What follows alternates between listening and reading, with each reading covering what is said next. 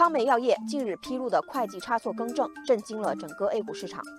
康美药业在公告中说，二零一七年公司财务报表中，年末货币资金多计入二百九十九点四四亿元，营业收入多计八十八点九八亿元，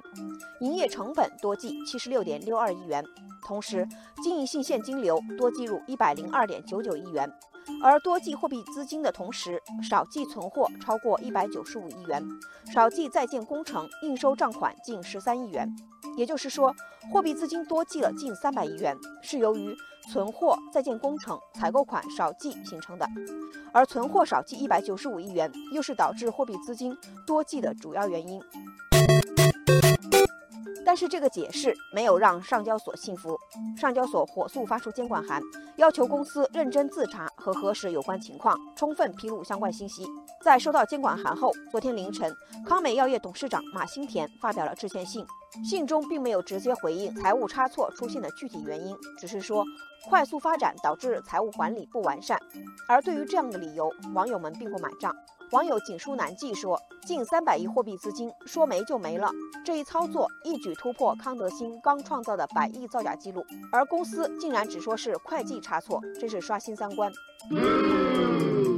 网友文凯说：“货币资金都能出差错，作为从业三十年的老财务，我觉得我从事的是假财务工作。”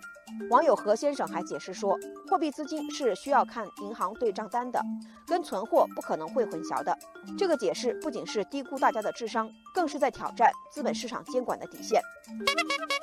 而网友夕阳古道则说，我现在对存货一直上升，应收账款一直上升，经营性现金流常年偏离的公司，如果业绩连续增长，都抱怀疑态度。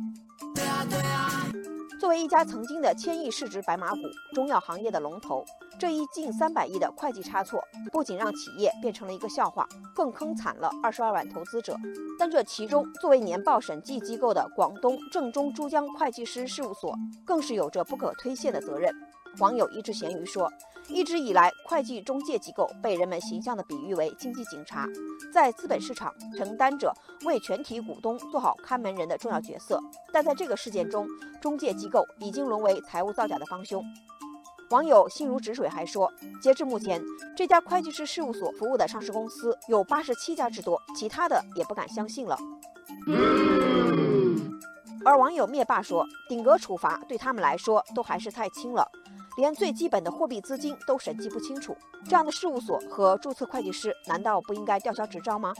到目前为止，康美药业还没有进一步的解释。网友林涛说：“希望监管层能重点治理，只有切除这些造假的毒瘤，中国资本市场才能健康发展。”